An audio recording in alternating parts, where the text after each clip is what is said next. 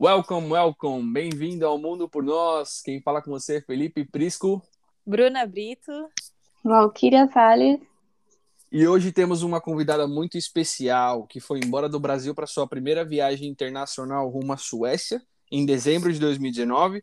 Ela foi viver uma experiência de um ano como au pair e agora ela está é, numa nova aventura na Croácia. Com vocês, Roberta. Seja muito bem-vinda, Roberta. Olá, pessoal. Estou muito feliz de estar aqui participando do podcast.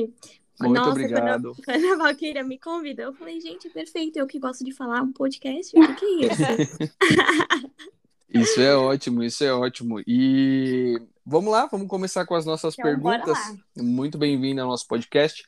Nós queremos e os nossos ouvintes querem saber quem é você, como era a sua vida antes de sair do Brasil e por que que você escolheu esse destino, né? A Suécia e depois na sequência a Croácia. Conta pra gente. Então, gente, quem sou eu? Sou uma libriana indecisa que deixa as coisas pro destino. A gente ama quando começa com signo já. Eu amo Libriano. Ah, vá, né, Eu Valquíria? sou o próprio passarinho. Olha, então, a minha saída para a Suécia foi muito assim, o destino trouxe. Porque eu estava procurando pelo programa de au pair quando eu era mais nova. Já tinha ouvido falar, mas nunca tinha ido atrás, né? Ahn, e nisso, eu descobri que uma amiga, conhecida, amiga da minha mãe, tinha ido para esse intercâmbio. Então, era algo que eu tinha já ouvido falar, mas nunca sabia mais a fundo. Mas então, quando eu era mais nova, eu sempre tinha isso na minha cabeça. Ah, dia eu vou sair pro Brasil, dia eu vou sair pro Brasil. Aí, quando eu fiz 18 anos, eu resolvi mudar pro Rio de Janeiro. Mudei pro Rio de Janeiro e lá levei um tapa na cara da vida, né? Porque eu era de uma cidade pequenininha e fui pro Rio de Janeiro. Era própria, assim, a coloninha andando no Rio de Janeiro, né? Querendo falar com todo mundo, pegando panfleto de todos os lados. Não sabia o que era cidade grande. Aí eu havia, eu tinha uma experiência de hotelaria, porque eu comecei a trabalhar bem nova, tinha começado com 14, 14 para 15 anos, um, aquele menor aprendiz. Hum, que legal. E nisso, eu fiquei nesse hotel até meus 18. E aí, quando eu pedi as contas, eu fa- eu falei pra mãe, mãe, tô indo morar no Rio de Janeiro. E ela, como assim, minha filha? Eu, Nossa. tô indo. Falei, sim, ai, tô cansada daqui. Eu já tava de coração partido por um boyzinho lá. Aí, assim, eu só me motivou, né? Falei, tô indo pro Rio de Janeiro. Aí, menina, muito louca. Cheguei no Rio de Janeiro, assim, com apartamento de Facebook, coisa assim. Aí, cheguei no Rio de Janeiro, pensei, ah, tenho experiência de hotel, vou aplicar para vários hotéis. Ah, idiota. No Rio de Janeiro, né, cidade grande, o que que pede? Inglês. Minha filha, se você não tem inglês, como você quer trabalhar num hotel no Rio de Janeiro, em Copacabana? Yeah. Ai, gente, aí foi o tapão na cara que a vida me deu, que assim, passei, passava em várias entrevistas, né? E o pessoal falando, olha, desculpa, mas você não tem inglês. Não tem como, não tem como. Você tem um, um currículo bom de hotelaria, podia, você poderia começar amanhã, mas não tenho como te ensinar inglês. A mulher do hotel me falou isso. Aí eu Nossa. sa- saí da entrevista, assim, ó, isso foi em 2018, não foi muito tempo atrás, não. Saí da entrevista chorando, ligando pra minha mãe. Mãe, eu não falo inglês. eu tenho que aprender. Eu não vou conseguir trabalhar aqui. E assim foi, né? A minha motivação. Eu pensei, gente, eu sou pobre, não tenho dinheiro para pagar curso de inglês. Eu vou aprender sozinha. O, o inglês básico que eu tinha era de Justin Bieber. Tipo assim, pensava. Gente, eu pensava assim, ó. Eu era apaixonada por Justin Bieber, nossa, desde os meus 10 aos 14 anos. Eu pensava, um dia eu vou conhecer ele, um dia eu vou conhecer ele. Como que eu vou chegar né, à frente dele e falar só I love you, I love you? Ele vai sou idiota. Ai, meu Deus. Gente, era o meu sonho, não daí eu falo isso. É muito engraçado, né? Hoje é óbvio que, tipo assim, nem, nem sigo mais o que Justin Bieber tá fazendo, só vejo, só acompanho a mulher dele porque ela é bonita, né? E aí todo mundo fala dela e tal, que a mãe dela é brasileira. Mas, tipo assim, não é algo que eu sigo mais. Mas eu era apaixonada, então eu ficava estudando as músicas, ficava lá cantando lá, baby, baby, escrevendo as letras. E assim foi. Justin Bieber foi meu professor, né? Olha, Teve- tiveram duas motivações aí, né? Uma era conhecer o Justin Bieber e a outra trabalhar no hotel. Exatamente. Motivações diferentes, né? Mas, ó, funcionou. Hoje eu falo, Justin Bieber foi meu professor. Meu pai odiava Justin Bieber. Ele falava, o que, que você quer ficar indo atrás desse menino? E- Mas ele, você nunca vai conhecer ele. Que- Meu pai, assim, ó, me ajudava muito. Percebi, percebi. Meu pai me motivava de uma forma. E aí eu, não, mas eu vou querer. Mas meu pai era bem assim, me motivava isso e me dava o CD de Justin Bieber de aniversário. Claro, né? Aí sim que eu ouvia as músicas dele. Enfim, gente, aprendi um inglês básico de Justin Bieber, mas não era fluente, não conseguia ter uma conversação. Cheguei, então, no Rio de Janeiro, pensei, vou estudar inglês e o que, que eu vou fazer? Eu vou pra date. Por quê? O quê? No qual a melhor forma? No- em Copacabana, onde tem muitos gringos. Eu pensei, vou pra date, vou aprender inglês com dates. E assim funcionou, gente. Olha, eu, eu lá no Copacabana, você achava que eu saía com brasileiro? Saía nada. Eu, eu só saía com gringo. É O muito melhor, libriano. melhor, jei- melhor jeito de você ter aprendido o inglês era dessa forma. Não tem outro Era jeito. assim, gente. E aí eu pensei, olha, eu não tenho dinheiro pra pagar curso de inglês, eu vou estudar em casa e vou assim, eu estudo antes e vou pros dates. Aí eu pensei, procurava as palavras, as frases, assim, coisas básicas de conversação. Aí chegava no date e ia falando, às vezes falava pelo Google Tradutor. Mas eu aprendi tanto, assim, ó. Eu dou graças pra esses boys que foram todos meus professores, Justin Bieber também. Enfim, aí aprendi inglês, gente, juro pra vocês, de 2018 a Nossa, que 2019 legal. eu aprendi inglês, assim, saindo mesmo. E aí o que aconteceu? Eu aprendi mais inglês porque em 2018 acabei encontrando um boy de Atlanta. Que aí a ele se apaixonou por mim, me apaixonei por ele, né? Mas não durou muito tempo. Mas a gente fazia FaceTime todo dia. Ele era meu professor. Eu falava, tá, eu vou ler os textos em inglês aqui. E aí você diz como que é o certo, né? E ele, ele era apaixonado por mim, era óbvio que ele ia me ajudar.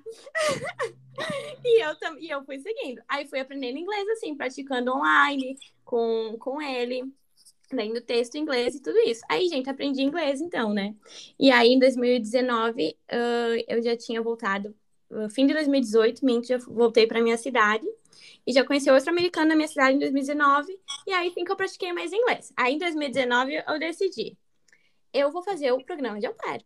E aí, eu ouvia falar dos Estados Unidos, né? Que era o mais comum, que todo mundo conhecia, que ti- tinha as agências mais famosas. Pensei, vou guardar o dinheiro, vou tirar minha carteira, fiz o programinha, né? Setembro vou fazer, ah, janeiro fazer isso, fevereiro fazer isso, guardando dinheiro, enfim, para começar o processo. Mas aí que o destino vem, né? Falar aqui Estados Unidos, minha filha, o que, que você quer com os Estados Unidos? Aí o que aconteceu? Ah, eu tinha a, a entrevista marcada, né, na agência, pra, a primeira entrevista que você faz na agência para conhecer seu perfil e tudo mais. E aí ah, ouvi falar do da Suécia. Criei meu perfil lá no Pair World, que é o website, né, a plataforma que é bem conhecida eh, na Europa para para au. E é como se fosse um Tinder, né, que você encontra um match, mas é com a família. E aí tá aqui lá meu perfilzinho, bem básico, inglês terrível, mesmo que já tinha aprendido, né, com os boys, mas ainda assim não era fluente. Aí lá o meu videozinho, nossa, atualmente, quando minha ex-host ver meu vídeo, ela falou, Roberta, que vídeo era esse? E eu falo, ah, esqueci de apagar, esqueci de apagar.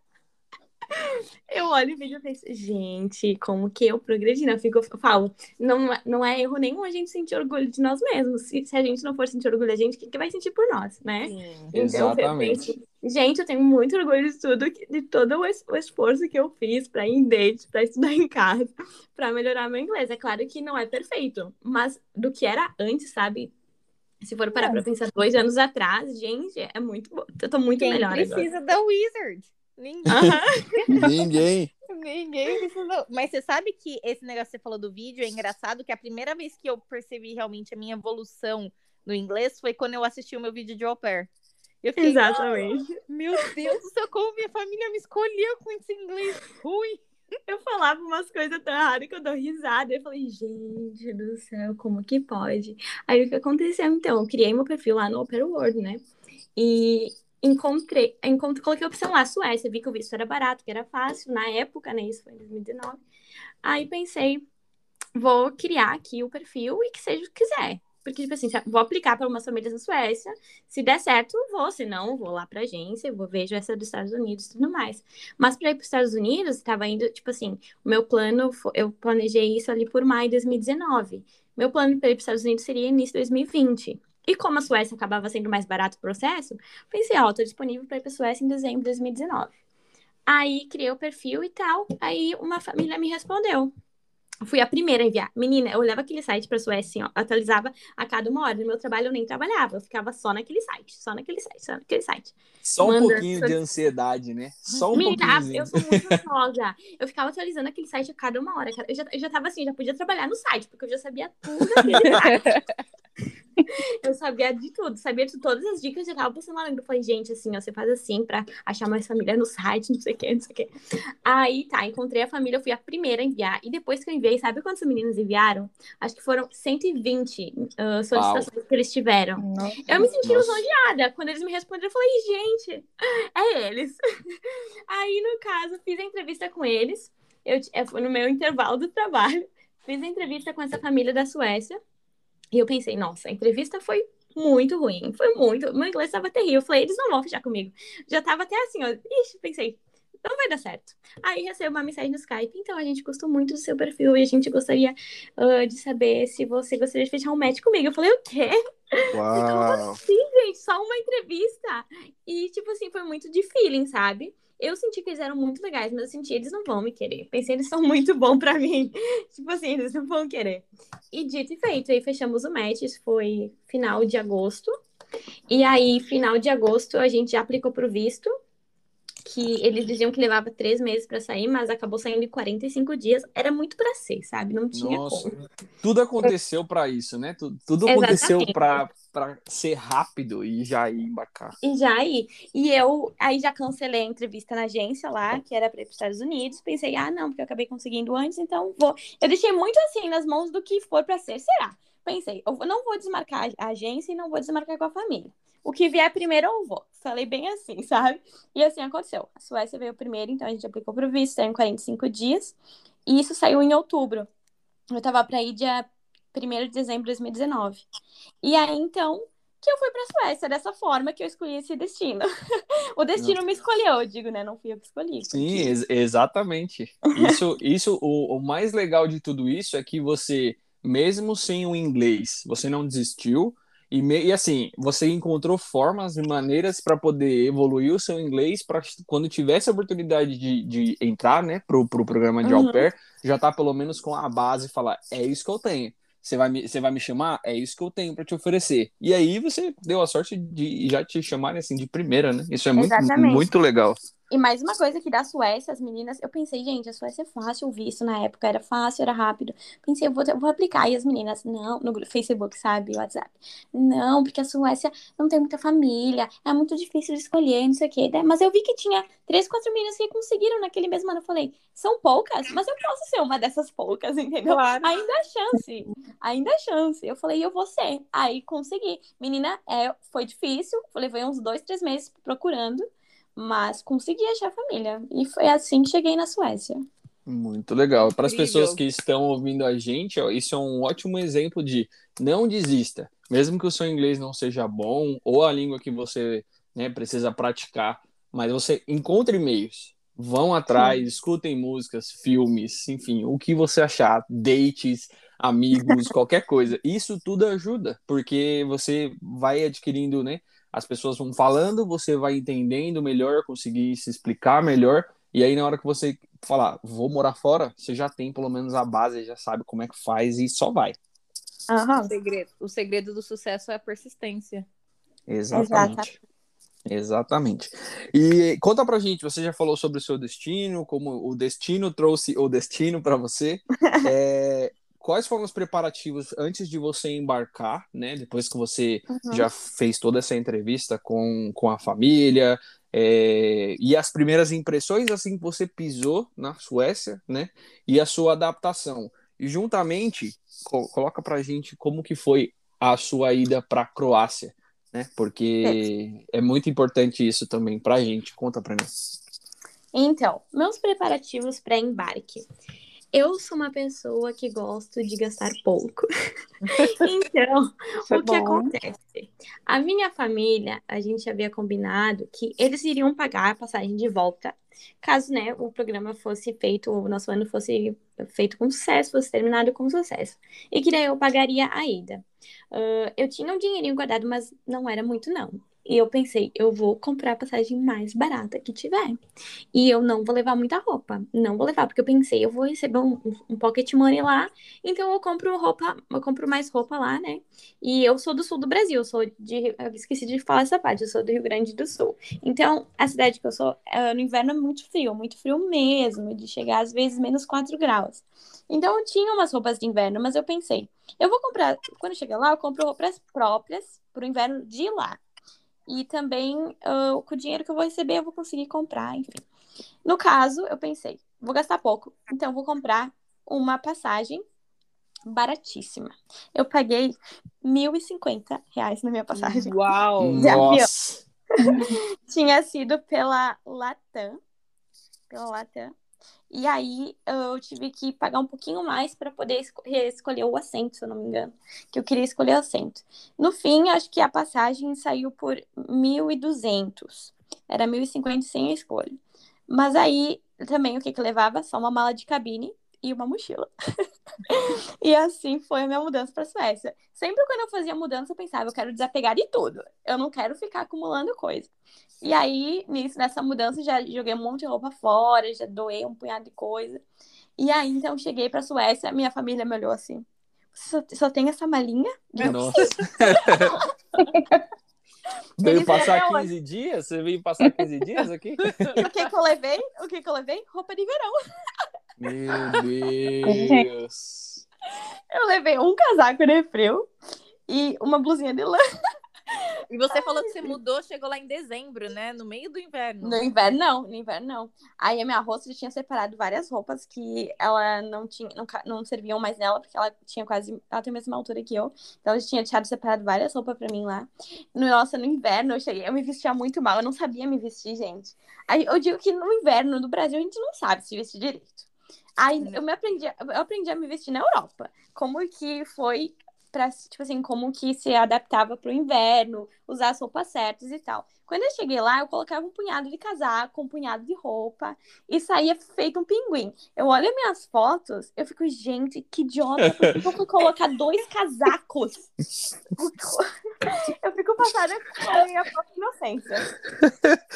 Não, Ai, e aí Deus. eu saía com, com os boys da Suécia, eu pensava, gente, ele usa só um casaco. Como que é possível? Ai, porque eram os casacos, né, bons. E aí, nisso, enfim, a minha rosto me ajudando nisso com umas roupas de inverno e tal. Mas a questão é que eu queria gastar pouco e levar pouca coisa. Pensei, eu vou voltar, vou comprar mais coisas, enfim. Aí consegui essa passagem baratinha. Eu tava no meu trabalho como ah, secretária. Eu tava, eu tinha começado lá, acho que foi em março de 2019. E aí eu fiquei lá até as- uma semana antes de viajar. Que aí quando foi em outubro que eu recebi o visto, daí eu falei pra minha chefe, então, estou indo dia tal. E aí fiz um mês, né, de, como é que fala? Um mês de Aviso prévio? Aviso prévio. isso, de aviso Isso. prévio. E aí, depois, estava livre, leve e solta, indo para a Suécia, com a minha mala de cabine E uma mochilinha nas costas. E uma mochilinha nas costas. Exatamente. Ai, minha mãe ficou tão triste, que coitadinha. Ela já estava acostumada. Eu tinha colocado na cabeça dela, mãe, tô indo, e é isso. Eu ainda não vi minha mãe desde daquela época. Então, eu espero que esse ano Uau. ou início do ano que vem eu consiga ir. Meus pais são separados, então tenho mais convivência com a minha mãe e tudo mais. Mas os preparativos, olha, deu tudo muito certo, deu tudo muito pra ser, sabe? Aí o visto, o visto recebi o e-mail, né, que o visto foi aprovado.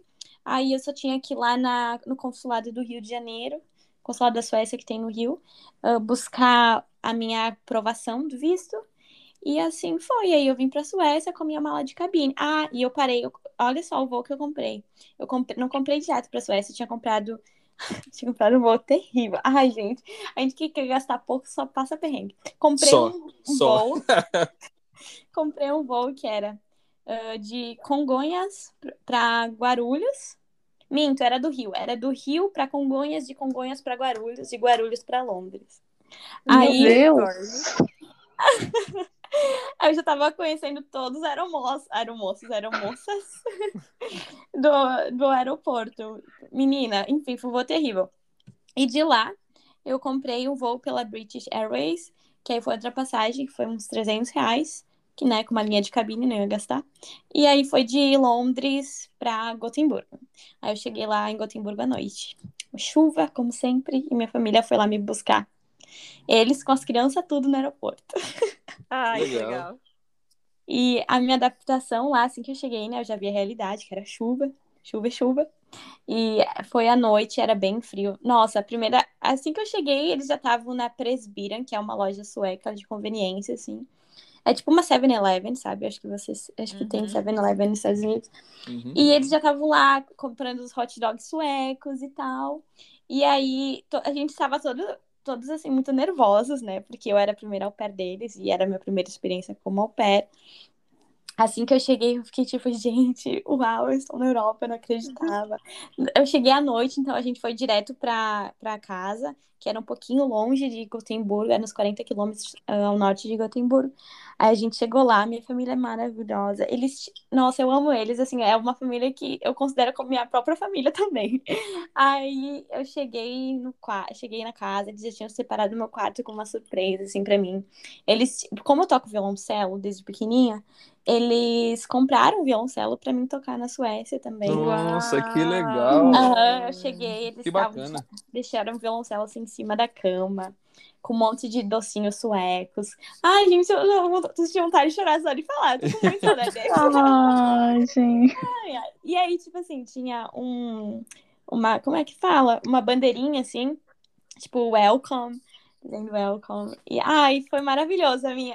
Eu me emociono só de falar, porque foi, foi muito, tudo muito perfeito. Cheguei, eles me recepcionaram tão bem, eles escreveram uma cartinha em sueco pra mim, falando, tipo assim, ah, a gente espera que você tenha gostado. Da mesma forma que você tá, você tá nervosa, a gente também está nervosa em te receber.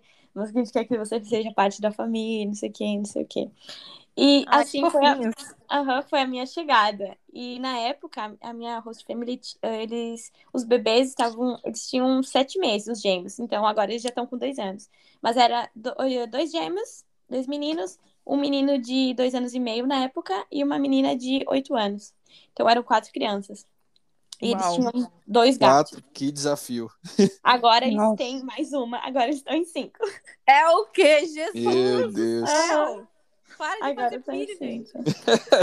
Muitos filhos. A nossa, a história deles é muito legal. Tipo assim, é, é uma história. Ai, isso para outro acaso, outro momento eu falo. Mas, enfim, a minha host family, eles foram muito, muito receptivos quando eu cheguei. E a minha primeira impressão no dia seguinte, né, que eu- a gente foi conhecer a cidade e tal.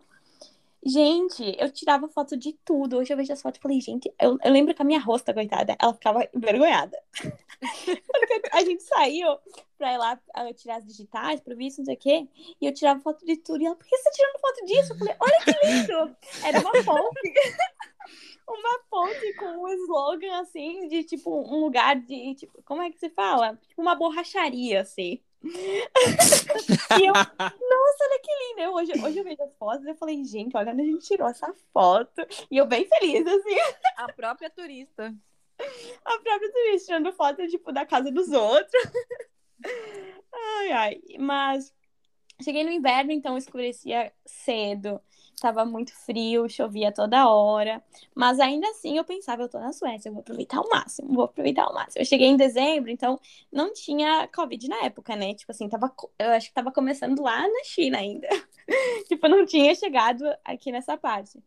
E aí, dezembro foi ok, sem Covid, consegui fazer uma viagem. Porque assim, assim que eu cheguei em dezembro, no final de dezembro eu ia ter uh, férias de umas duas semanas. E aí eu consegui viajar para dois lugares, que eu tinha comprado umas passagens baratinha. Aí eu consegui no final de semana para Cracóvia e para Berlim. E foi isso antes de Covid, né? Que era fácil, você só ia. Aí, uh, janeiro, fevereiro também foi ok, mas março começou Covid. Aí, fevereiro, a gente foi viajar com a minha host family. A gente foi esquiar, foi o máximo, foi o máximo. Eu Uau. fiquei lá, a gente ficou uma semana lá. Saí de lá, ó, profissional. Aí a gente foi esquiar. A minha adaptação foi muito fácil. Foi... Eu não sei, era pra ser, eu sempre digo. Porque assim, foi... eu não sentia triste de estar lá. de- Tipo assim, sentia falta da minha família, claro, mas eu pensava, eles vão continuar a vida deles, eu vou continuar a minha, sabe? Ah, Ninguém morreu, eu estou aqui. É o momento que eles quiserem conversar comigo, vão conversar. A cultura sueca, é claro que é bem diferente da brasileira. Mas eu, a própria Libriana, super social, eu arranjo amigo até no fim do mundo. Aí, eu saí. Nossa, era grupo de Facebook. Já no primeiro mês já tinha uma amiga lá me esperando, que eu nem conhecia. Mas a minha adaptação foi muito fácil, muito fácil. Depois que essa minha primeira amiga saiu, aí eu comecei a catar grupo de Facebook pra arranjar amizade, porque o negócio é você não ficar sozinho. Se você vai ficar hum. sozinho, você vai se sentir solitário. Não, não tem outra coisa. E ainda se você estando afastado da sua família, da sua vida que era o normal de antes, né? Mas nunca fiquei assim triste de estar sozinha e tudo mais. Minha adaptação foi muito fácil, foi muito fácil. A cultura deles é claro que, por exemplo, a gente, quando a gente ia num bar, não tinha aquele flerte que nem a gente tem no Brasil, uh, principalmente na Suécia, assim, eles eu acho muito difícil você parar, assim, tá num bar e algum cara estiver te olhando, assim. Ou o cara te conhece, ou sei lá, você, você tá. Você fez xixi nas calças. Exato. Na Finlândia é igual, é igual. Eles são muito tímidos, né? Muito reservados. É, eles são tal. muito na deles. E tem essa que o feminismo também é muito forte. Então, eles já, pelo que eu ouvi falar, assim, eles já ficam um pouco mais na deles, sabe? Dizem que as mulheres é que chegam mais nos homens. Não sei o quão real é isso, mas é o que eu ouvi falar. E a cultura, assim, a minha família, a minha host family é muito social. Então eu arranjava amigo muito fácil, porque eles, antes de Covid, faziam janta toda hora na casa deles. E a minha host family é muito nova. É o meu host, eu tenho 33 e minha host é 30. Então, nossa, os amigos Nossa, deles... eles são muito novos. Eles são muito novos. E então eles, os amigos deles iam ali em casa e viravam meus amigos. A gente conversava, bebia juntos. Era assim perfeito. Então a minha adaptação foi maravilhosa, maravilhosa. E aqui para a Croácia, né, que agora eu vim para cá fazer World Packers, a, a cultura da Croácia, assim, eu acho que às vezes tem uma semelhancinha com o Brasil que às vezes acaba um pouco me dando um choque, porque eu tô muito acostumada com a Suécia. Às vezes tem que ter tipo, opa, pera lá, eu tô na Croácia, sabe? E, por exemplo, na Suécia, o pessoal é muito certinho com horário, sabe? Por exemplo, o bar. O bar vai fechar 8 horas da noite, 7h59 você já tem que estar tá saindo. e aqui, aqui, por exemplo, na Croácia, é muito assim, ai, tudo bem, vai fechar às 8, ah, mas a gente pode ficar um pouquinho mais, sabe? É bem parecido com o Brasil. Na Suécia, o pessoal já é mais assim, ah, é aquele horário, é aquele horário, entendeu? Tanto que eu tinha uhum. saído aqui com o pessoal do osso que a gente foi no bar e o bar ia fechar meia-noite. Eu falei, gente, já é 11h50. Ela disse 10 minutos, a gente tem que sair. Por que, que vocês estão. Por que, que você tá contando os minutos? é a, tipo fama, assim... a famosa saideira croata, né? Aquela saideira que não, acaba, não chega nunca, não acaba nunca. Exatamente, a gente saiu de lá duas da manhã do bar e fechava meia-noite. Só que, tipo, o bar fechou, mas deixou todo mundo lá fora e podia ficar. E eu, tipo, Amei. gente, como assim? eu, muito, eu tava me sentindo a própria sueca. Ai, gente, acostumada a sair no horário certinho, sair antes, e, enfim. Ah, e outra coisa é que aqui na, na, na Croácia, senti que os homens são muito de, tipo, de eles te oferecerem para te pagar bebida assim de boa, porque eu sei com umas amigas minhas, já aconteceu umas três vezes que eles falam: "Não, junta a mesa aqui, eu pago para vocês". Eu falei: "Não, não precisa, eu pago". "Não, deixa eu pagar". Eu falei: "Então tá, pague". pague. Já que você tá insistindo. Exatamente. E na Suécia, é claro, né, que tem tem muitos em date, tem muito, muitas pessoas que pagam, mas geralmente você não pode contar com isso, sabe? Você vai contando com o seu, você vai pagar o seu, porque se oferecer para pagar, ok. Mas na Suécia é bem diferente essa questão de dates. E também a dinâmica uh, da Suécia de amizades é bem diferente. Aqui parece que na, na Croácia os croatas mesmo são abertos para fazer amizades, mas na Suécia uh, o pessoal é um pouco mais fechado em relação a pessoas novas para o grupo deles, grupo de amigos deles. É uma dinâmica diferente, né? Geralmente é os amigos que eles têm desde a infância e levam para a vida inteira. E se você é. vira amiga do sueco, eles falam que ah, é uma amizade que você pode contar para sempre, sabe? Eu acho que isso é muito nórdico. Na Finlândia também era é. muito. Que não é que nem a gente no Brasil que fala assim, ai, encontra um amigo, ai, vamos sair amanhã, vamos sair amanhã, amanhã nunca chega, né? É. Vamos marcar, vamos marcar, vamos, vamos, vamos sim. Vamos. Nunca nem falou data nem horário, só falou, não, vamos. E enquanto isso, a gente conhece alguém no bar, fez amizade, chama pra casa na praia. Sim. O Brasil não tem regras. Ai, menina. Agora, né? Agora eu tenho um namorado sueco. Depois de muito, muitos corações quebrados. Mas aí, às vezes, acontecem umas uh, diferenças culturais e fico, gente, tipo assim, ah, eu, eu, falo, ah, tal dia vamos fazer aquela coisa, mas eu digo isso sim por dizer, não é que dizer, não, não quero dizer que ah, a gente vai exatamente naquele dia. Aí chega no dia, ele vem assim, tá, vamos lá, eu, aonde? tipo assim, já fica esperando certinho o dia, o horário, os minutos, é tudo muito, muito certinho, sabe? E eu, ah, eu tive, assim que eu cheguei, eu tive um, um pequeno probleminha com a minha família que foi em relação a essa cultura, essa diferença cultural. Que um dia eles marcaram um, jantar, né? E era pra a gente estar lá, eu e minha amiga, seis, seis da tarde. Seis da noite, tarde. É quase tarde, né? Às seis horas. E aí, era 5 e 50 e falei, ah, a gente tá atrasado, a gente vai se atrasar uns 30 minutos. Eles ficaram muito, muito decepcionados. a gente chegou lá, tipo, a gente no fim atrasou mais que 30 minutos, a gente atrasou umas 40 minutos. Ela no fim nem foi, só fui eu. Porque ela não conseguiu ir. E aí eles falaram, Roberta, eles, tavam... eles nem falaram nada quando eu cheguei, eles estavam muito, muito chateados. No dia seguinte eles falaram, ah, Roberta, talvez seja uma diferença cultural, mas não é legal você falar que vai e chegar atrasada, ou a sua amiga, por exemplo, falar que vem não vem. E nisso que eu aprendi. Eu falei, tá bom, tá bom, aprendi. Tipo assim, foi muito triste aquele dia, porque eu fiquei tão triste que eles estavam comigo, sabe? Ah. Por algo que pra mim, tipo, era, sabe, era algo que não era tão relevante, mas pra eles era. Entendeu? Sim, que a gente estava acostumada. Desculpa, Desculpa, eu corto. Eu corto as pessoas. não, que a gente tá acostumado, tipo, ah, a gente chega e é ok, sabe? Tanto o meu namorado, a gente tinha um jantar marcado, aí falou que ia marcar, que era no restaurante, já era 7h50, então não tinha chegado ainda. Eu falei, ai, mas liga lá, fala que a gente vai chegar uns minutinhos atrasados. Ele, não, Roberto, a gente tem que chegar na hora. E eu, ai, mas no Brasil a gente dá uma ligadinha e falam tudo bem.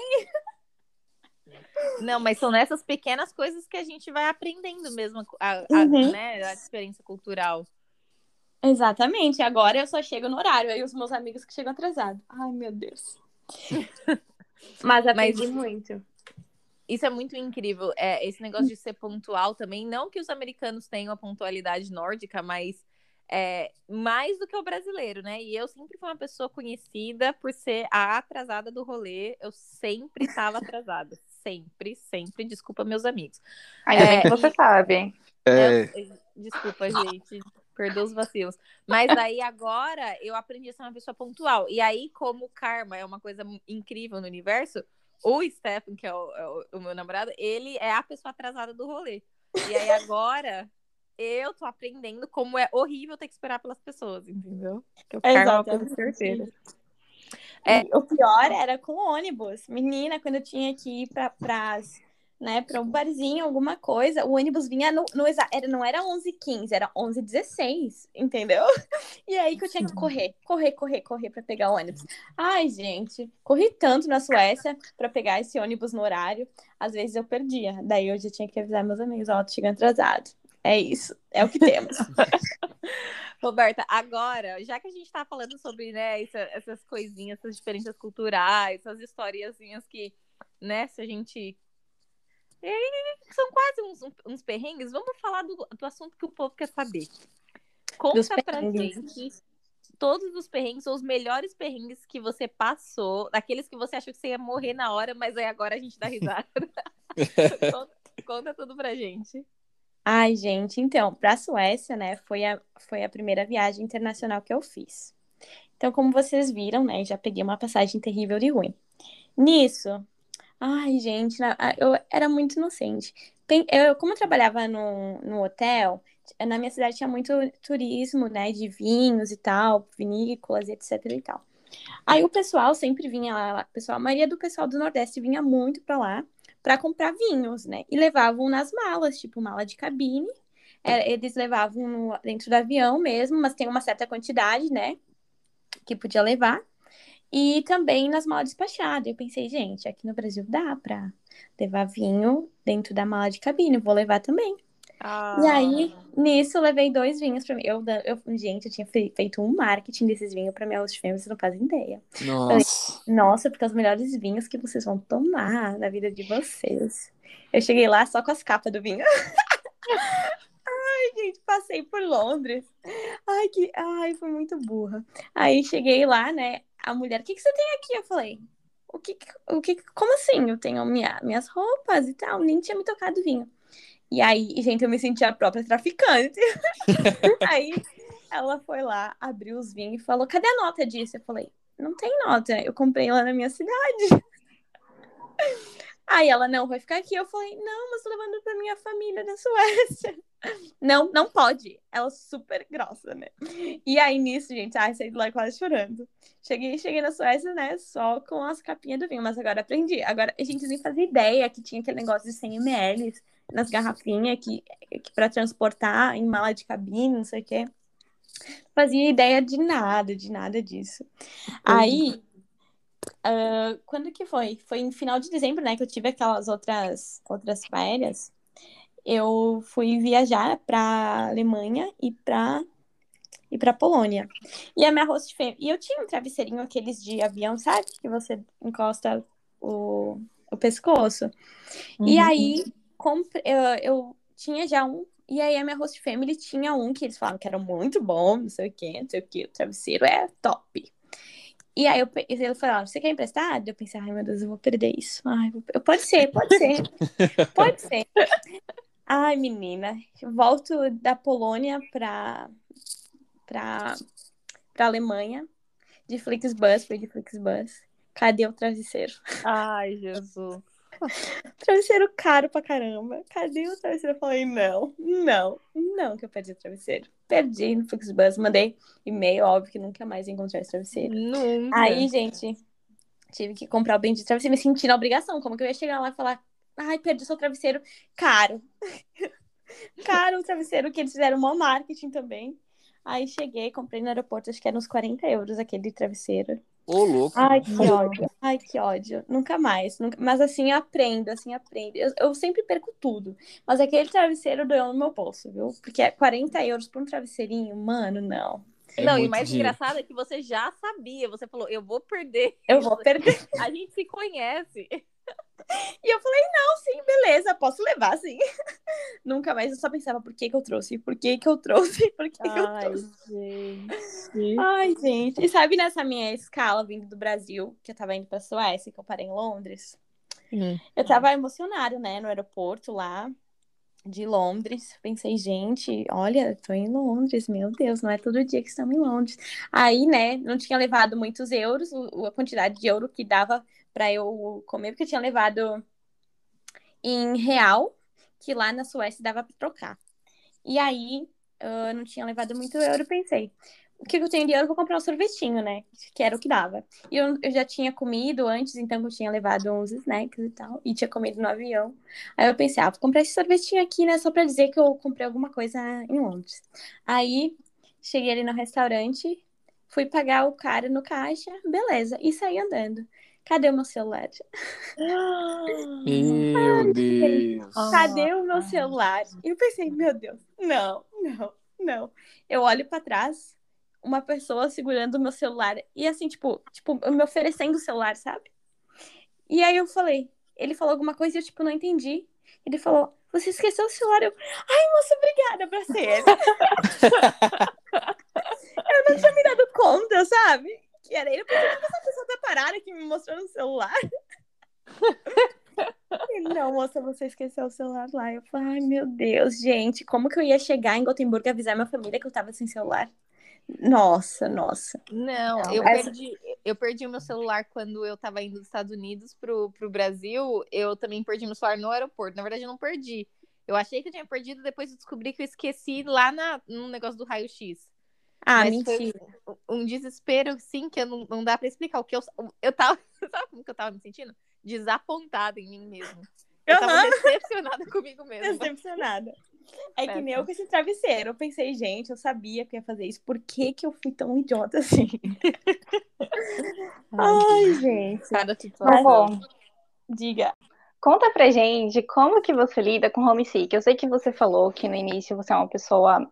Acho que você é bem parecida comigo na questão de lidar com a saudade do Brasil, sabe? Que a nossa Uhum. família tá lá, a gente tá aqui, tá tudo bem, a gente conversa todo dia. Mas conta pra gente como que você lida com essa saudade do Brasil, se você pretende voltar pro Brasil. Você falou que sim, né? Mas como que. Conta pra gente tudo.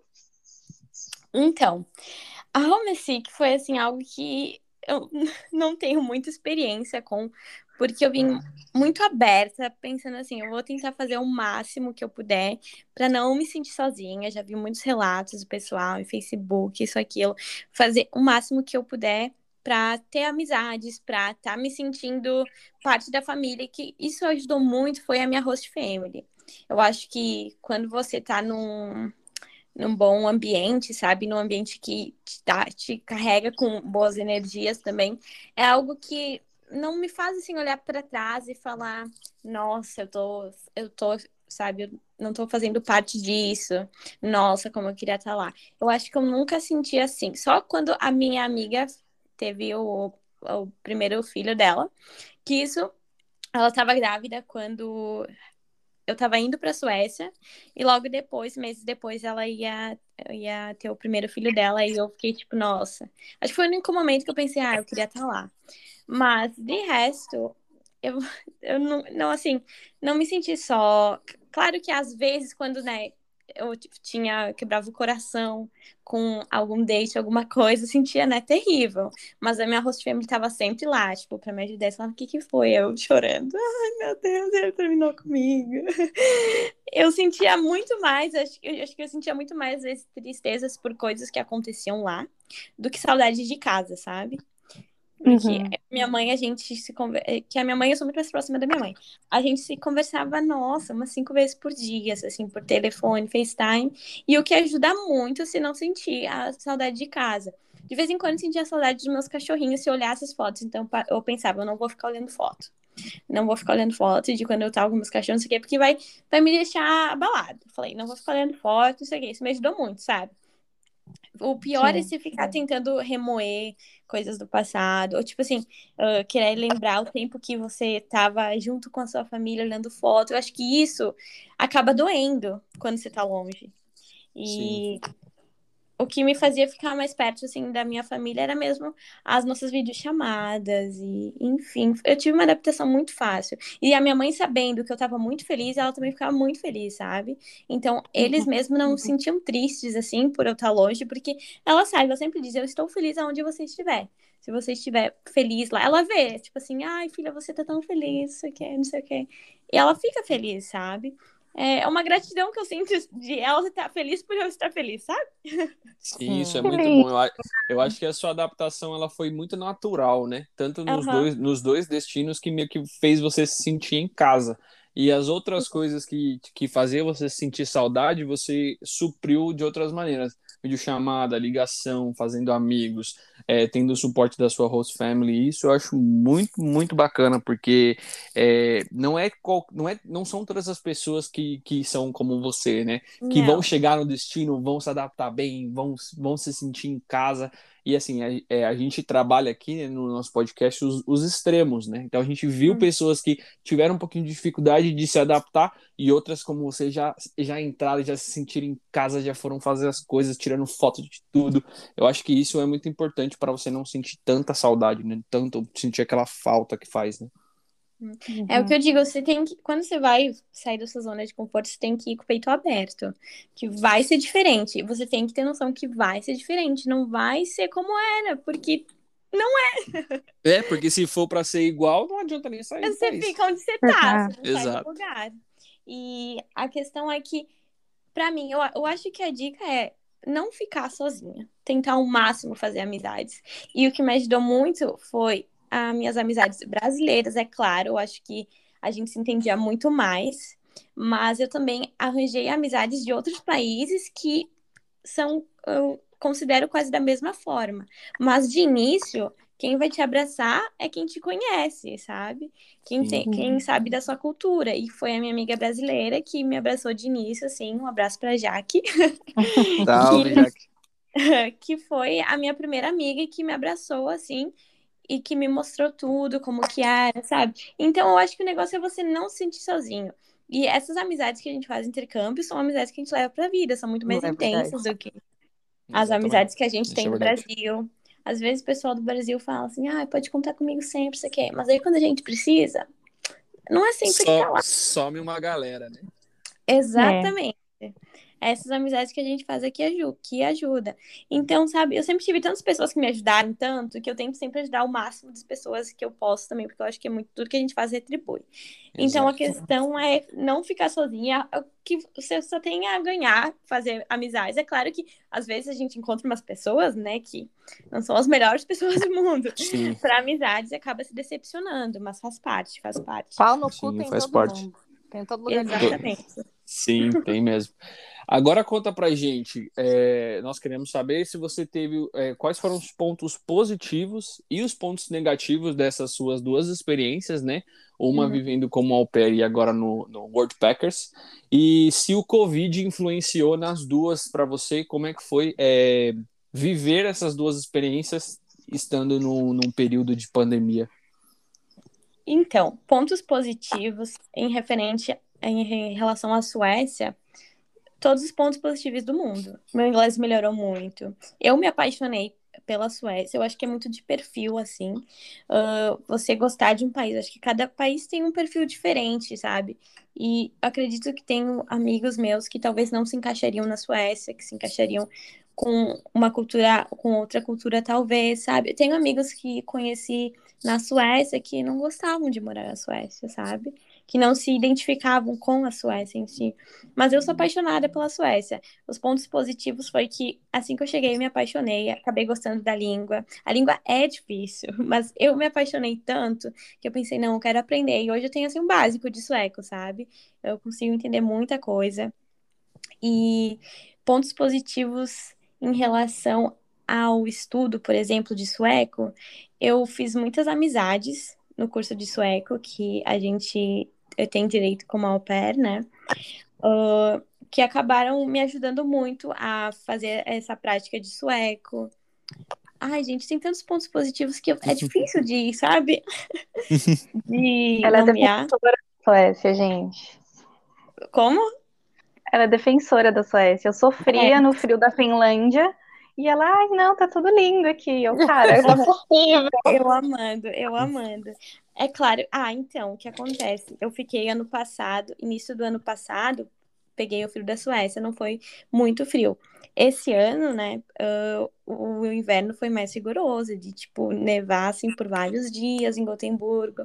E um ponto negativo é você ter que andar na neve e com usando óculos, né?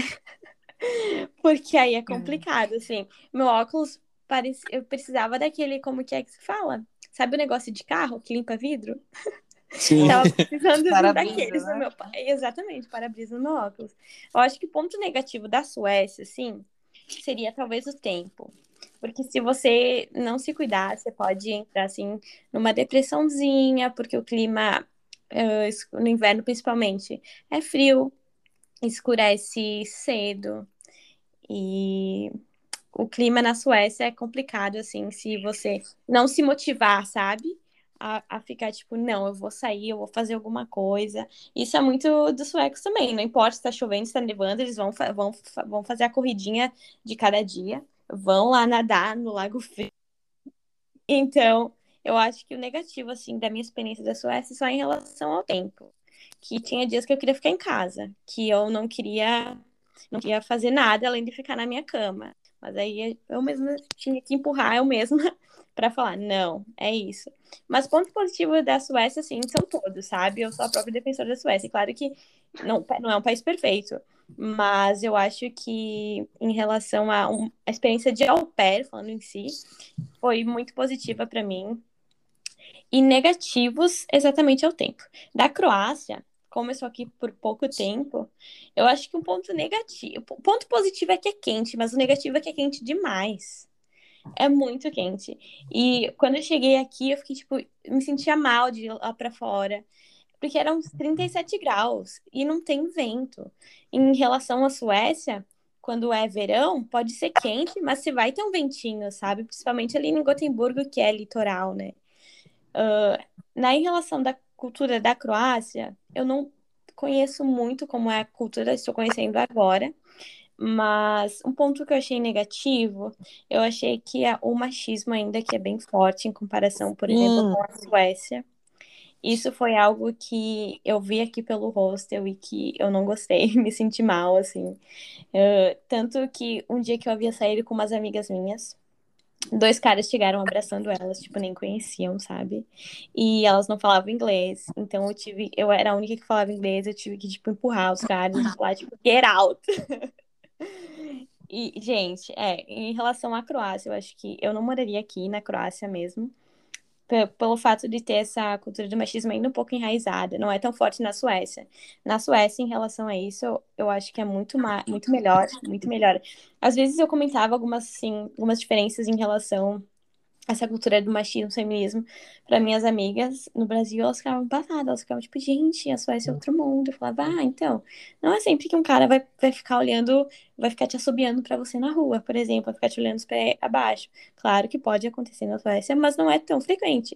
E aqui na Croácia eu já percebi que acontece muito mais frequente. Olha o mesmo, que nem no Brasil. E às vezes a gente se sente incomodada, sabe? Eu acho que claro. realmente, por enquanto, na Croácia, o que eu senti assim de negativo é, esse, esse machismo enraizado. E outra coisa que eu acabei de lembrar, que, menina, já me trataram muito mal. As lojas que eu acabei indo só pelo fato de eu estar falando inglês, não estar falando croata. Entende? Uau. Uhum, a gente chega falando. Ou, por exemplo, ontem mesmo, a gente foi no bar, eu cheguei falando inglês, o cara já virou a cara pra mim, me tratou mal, eu falei, tô indo embora. Tô indo embora, não vou ficar aqui. E eu, não sei. Isso deles, porque ah, geralmente os países aí dessa região que era da antiga uhum. Yugoslávia, eles tendem a ser bastante é, amigáveis, né? Pelo menos Sim. na Sérvia, é, é, o que eu escuto, o que eu vivo, né, também com, com, com a família do Stefano, mas eu achei que a Croácia, apesar que também os sérvios e os croatas são bastante diferentes em muitas coisas.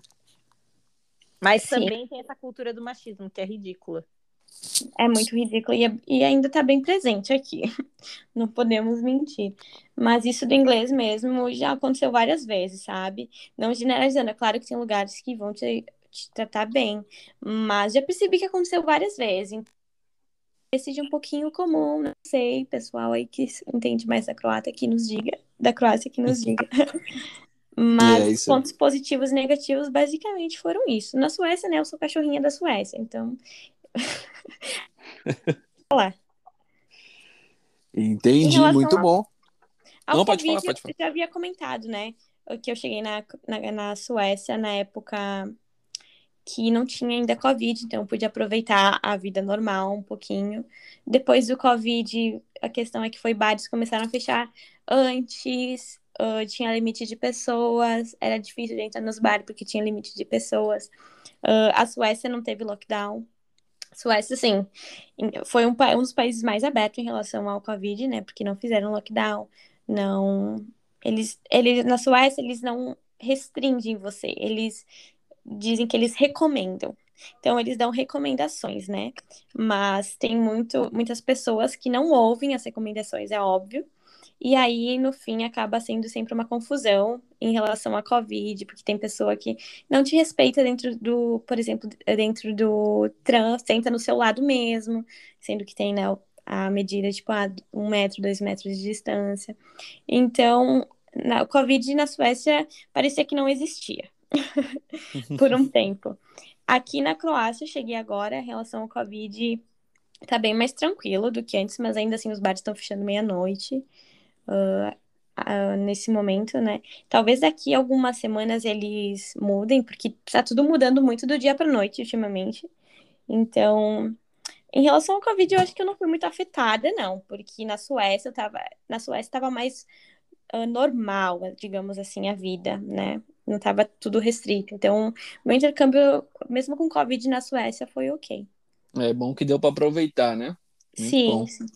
E estamos chegando no, estamos chegando no final desse episódio. Infelizmente, ah. é, nossos ouvintes e nós queremos saber de você quais são os seus planos daqui para frente, né, nessa sua aventura Uhum. na Croácia? E qual conselho você daria para as pessoas que estão nos ouvindo, que querem fazer o intercâmbio, que têm ainda um problema com a língua? E Uhum. como seria, né? O que você daria de conselho para eles, para que eles é, vão para a Suécia, para outros países nórdicos e para a Europa em si? Conta pra gente. Então, meus planos daqui pra frente só o destino dirá novamente, né? Porque estou à espera do que o destino vai me responder. Mas aqui na Croácia eu devo ficar, acredito, ainda mais um mês. Ah, e aí sim irei partir para outro destino que eu ainda não irei comentar, porque ainda não está certo, né? A gente fala depois que dá certo. Boa. Mas já tô com um plano para um outro destino. Pretendo ficar lá por uns dois anos, se tudo der certo. Já Olha deu só. Já deu certo, né? Vamos falar assim, já deu Sim, certo, só tô isso. esperando. Eu tô gostando muito da Croácia, mas ai, eu, que- eu quero ir para esse destino de uma vez. E é isso, eu tô tentando aproveitar o máximo aqui na Europa. O que eu puder fazer para poder ficar aqui, eu gostaria muito, porque eu acredito o Brasil é um país maravilhoso, assim, em questão de belezas naturais e tudo mais, mas não é um país que eu acredito que a gente tem uma qualidade de vida uau, Traba tendo um trabalho, assim, razoável, sabe? Eu lembro que ah, mesmo quando eu trabalhava assim como secretária, o dinheiro que a gente tinha era muito contável, e a qualidade de vida que a gente tinha, por exemplo, em comparação com a Suécia, era outra coisa, sabe? Enfim, enfim, acredito que o meu destino vai ser ficar pela Europa. E é claro que eu quero voltar para o Brasil para visitar a minha família, visitar as minhas cachorrinhas. Mas eu, eu já digo, algo que eu digo para minha mãe também, eu não me vejo mais morando no Brasil. Eu acho que depois que você conhece algo novo, você quer continuar com isso ou para algo melhor, sabe? Não, eu não digo que, ai, morar no Brasil é terrível, não, mas eu não me vejo lá mais, sabe? A gente, eu não me identifico mais morando na minha cidadezinha, não me identifico mais. É, A gente tem Ai, que ir pra onde, pra onde a gente vai ser feliz, né? exatamente Onde é a o seu coração se encontra, eu sempre digo. Hum. Porque é, é que nem pra, também para tomar decisões. Eu sempre fico pensando o que, que eu estou sentindo agora, o que, que o meu coração está dizendo. E minha mãe sempre fala: se você tem dúvida, pare para pensar, porque talvez seja um não. porque quando você tem certeza de algo, você, você sabe, seu coração diz: é aquilo. E foi isso, é a mesma forma que eu senti quando eu fui para Suécia. Eu falei: é aquilo, não tinha dúvida, sabe? Estou indo. Uhum. E o conselho que eu daria é sempre pers- persistir. Não importa o quão grande seja o seu sonho. Se você acredita que é possível, vá atrás, sabe? Porque se a gente parar para ouvir as outras pessoas falando, ai, não, mas foi fulano que foi lá, você talvez não consiga, você nem fala inglês, o que que você tá falando, sabe? E o negócio é a gente saindo da nossa zona de conforto, a gente acaba encontrando caminhos diferentes, caminhos maravilhosos, pessoas diferentes, pessoas maravilhosas. Talvez aquela pessoa que antigamente não te apoiava vai ser aquela que depois vai estar te admirando, sabe? Então, a vida é assim, é altos e baixos. Mas o, o negócio é não deixar de, de, de ir atrás, é persistir, é persistir, é persistir. A minha mãe sempre diz, nossa, você é tão chata, porque eu não, eu não desisto. Eu falo, quando eu quero aquilo, eu vou até o final. E eu posso parecer a chata, posso parecer a irritante, mas eu vou conseguir. Se eu quero, eu vou conseguir. E é isso, não importa quão grande seja o seu sonho. Se você quer, você, você tem chance de conseguir. Todo mundo tem, sabe? Porque eu- o que eu pensava, fulano conseguiu, por que, que eu não posso? É isso aí. Exatamente. Bom, chegamos ao fim do nosso episódio. Muito obrigado, Roberta, por ter participado, por ter compartilhado com as pessoas é, a sua experiência, né, as duas experiências. E esperamos com um dia conseguir visitar a Suécia. Parece ser um lugar muito bom. Ai, E- gente, é maravilhoso. Muito obrigado, obrigado o pessoal que está nos ouvindo. E é isso. E quem sabe, quem sabe a a não volta pra falar do próximo destino, que ainda é surpresa, né? Sim, É, olha, gente, ó. Exatamente. Tá aí. E Fica é o convite. isso. Muito Oi? obrigado. Fica o convite. Ah, tá. Já, o convite já tá aceito. então tá bom. Muito obrigado, pessoal. Bom dia, boa tarde, boa noite. Tchau. Tchau, tchau. Tchau.